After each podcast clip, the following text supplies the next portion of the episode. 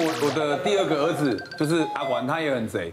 每次我在骂他哦，然后我跟他说不要再出去，你好好吃饭，吃完饭才可以再出去玩。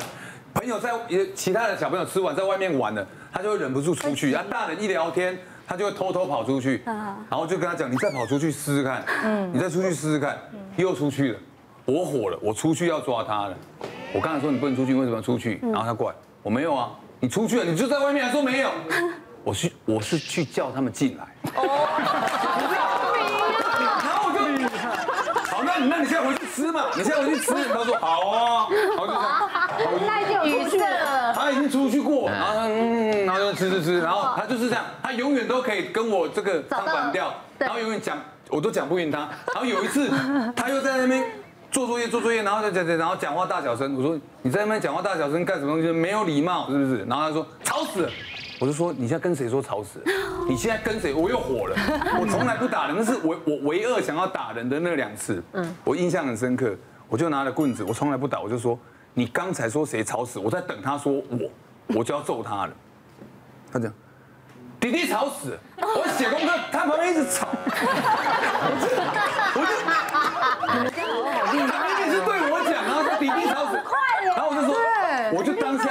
算你反应快，你敢骂，你敢对大人没礼貌，你死定了！我就把棍子放下，因为他自己找到台阶下，我就没有动手。对，我跟你讲，我所以我说是不是江湖？哦，真的，是。不是？对，江湖的台阶，哎呦，江湖的红款，好贼哦，超贼的。你蛮欢喜生着巧的啊？不不，我听来是我妈呢。好，所以我知道他是反应，他的反应我以前都反应过。是。还有还有什么烦恼呢？来，三三 C 随身不离手，全家老小都一样。三 C 问题怎么办啊？就是难呢。其是现在的现在大家都三 C 使用非常多啊，不只是小孩、大人。现在有统计，平均一天使用三 C，尤其成人一天九小时啊。所以意思就是你醒着几乎很常在都是三 C。对。那孩子的部分也是使用很长，所以现在近视界有一个三高的理论，就是近视的人口高。那近视高度近视的人口比例也高，孩子的个近视的比例也高。所以就是整个近视越来越往前，所以现在统计孩子的近视的比例啊，每五年就往前提早了一岁，开始得到近视这个状况。所以近视的年龄越来越往下，越来越往下。很多家长也都知道这个对眼睛不好，因为家长自己眼睛也不好。对。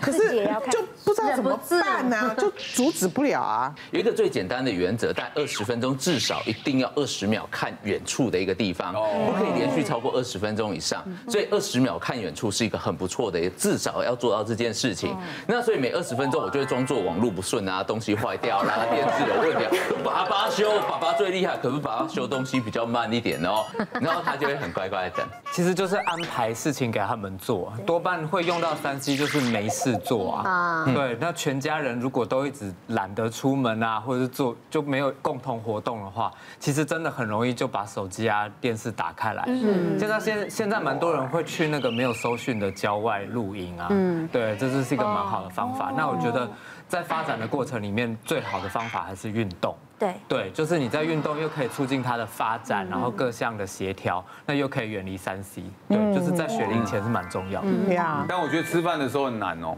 对呀。因为对。现在基基基本上大概十个有九个在吃饭的时候都会边看边看，然后边吃这样。然后小朋友就有样学样，妈妈就过来，不是说吃饭不能看那个 iPad 吗？全部关起来，然后我就可以这边嘿嘿，爸爸在看呢，然后就啊，要这样玩是不是？好，我就跟小孩带带讲，我现在关掉了，我们大家吃饭，然后大家很安静，他们大眼瞪小眼，他们大家吃饭，然后就看到阿妈在旁边，阿妈在看呢，阿妈在看呢，然后就阿妈，你不要闹了，你进去里面，哎。你看多少？我看多少？我几岁啊？我的车还跟你管你？漏洞啊？怎么？漏洞啊？这种事情常见，哎，原因出在以身作则四个字用错了。哦，真的。以身作则，觉得大人都要做好榜样，小孩就要学。对对对。如果你是小孩，你看到了我吃饭的时候你不能玩，你也不能玩，以后吃饭都不能玩，他以后有没有进步的动力？如果今天我开始，好，我手机先放下，跟我儿子说。你想不想跟爸爸一样，以后回家马上就可以玩手机，而且没有人管你？哎哎，要要哈，就要跟小时我小时候一样，好好读书。你看长大就可以赚一些钱，然后就可以买自己的手机，要不要？要，赶快读书。好，爸爸玩手机给你看。一样又是江湖，让他知道我未来的期望，我有个未来的目标。可是像这样有个风险，像我儿子就会盯着说：“爸爸，今天你没去工作，为什么你可以划手机？”今天爸爸说：“你为什么没工作就可以划手机？”我要问你，儿子就会这种挑语病。我觉得现在三 C 不可避免啊，以前还可以就是禁止或以身作则，但现在因为你看上网课、交功课、跟老师视讯，所有都一定要。对。然后所以我觉得他们。要需要用到专注力会非常的多，然后我为什么会觉得最近特别需要呢？除了因为就是防疫期间之外，我发现我女儿在线上，她在学那个钢琴，她自己看谱，她会揉一揉，然后跟我说：“妈妈，我看我觉得好，就是很吃力，然后弹一弹都弹错音。”谱都看不太清楚，我觉得这样下去不行，因为我发现他们学校越来越多人就戴那个墨镜，就白天就戴墨镜了，所以我就后来想说啊，专家要讲食补。深色的那个蔬菜要多吃，然后我还要上网去找功课，说蛋黄要吃，因为蛋黄里面有叶黄素，要吃十四颗的蛋黄才能补充两毫克的叶黄素。所以你们看哦，小朋友一天要吃多少颗蛋黄才能这样补得够呢？哇，对，所以就是有，那他未来就是一个看得见的胖子。对，十四颗就是胆固醇的问题。嗯，所以后来我的朋友就跟我说，你其实你可以给小朋友吃这个小精英的这个呃。儿童的叶黄素，然后我我就想说为什么？他说因为这个不是只有叶黄素，小朋友要额外的再去补充就是呢花青素，那里面它有萃取的山桑子啊、智利酒果这些，再加上七种的天然莓果，它是韩国的专利综合莓果多酚，所以你这样子龙就全部这样看下来，你不觉得它就像花青素的大富翁吗？然后它的叶黄素跟玉米黄素是黄金比例的，所以它里面除了这两个之外呢，还有再加上了这个。虾红素，然后同时其实大家还要看它里面的叶黄素是有通过美国的 GRAS 跟 FDA 的食品认证的合格。那我其实有点害，就是有点担心说小朋友吃像这样子类型的保健食品会不会不不太敢那个味道？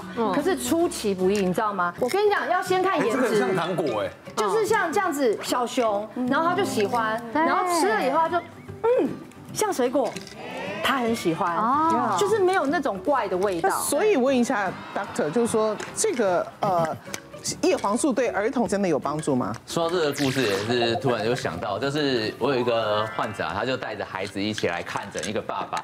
那因为家里有孩子，只能三不时总是会跟患者聊一下天。他说他以前在经商，长期在外面，所以孩子的部分都是妈妈来照顾。可是妈妈也是自己在做小吃摊的一些生意，所以真的很忙碌。所以他们的部分也是会让孩子整天都一直看三 C，尤其是小手机哦。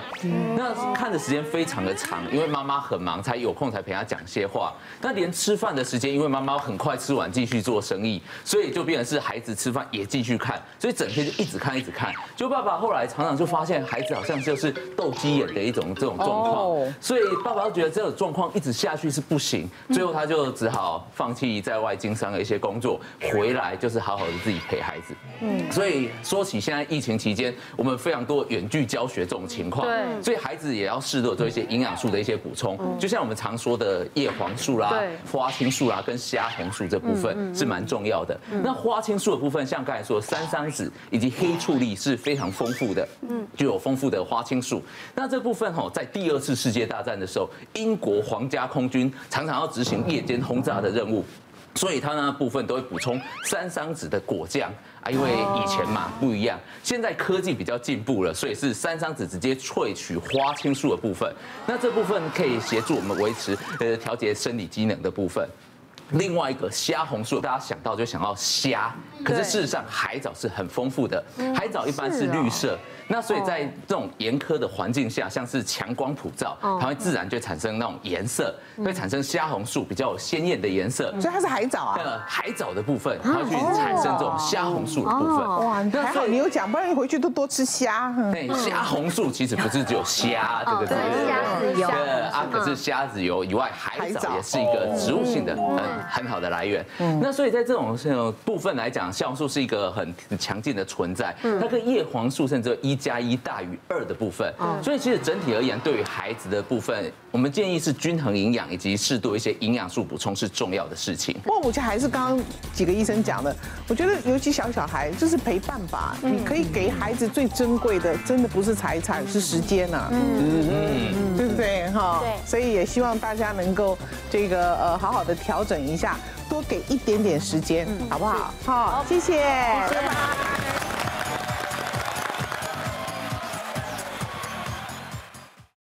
别忘了订阅我们 YouTube 频道，并按下小铃铛，收看我们最新的影片。想要看更多精彩内容，快点选旁边的影片哦。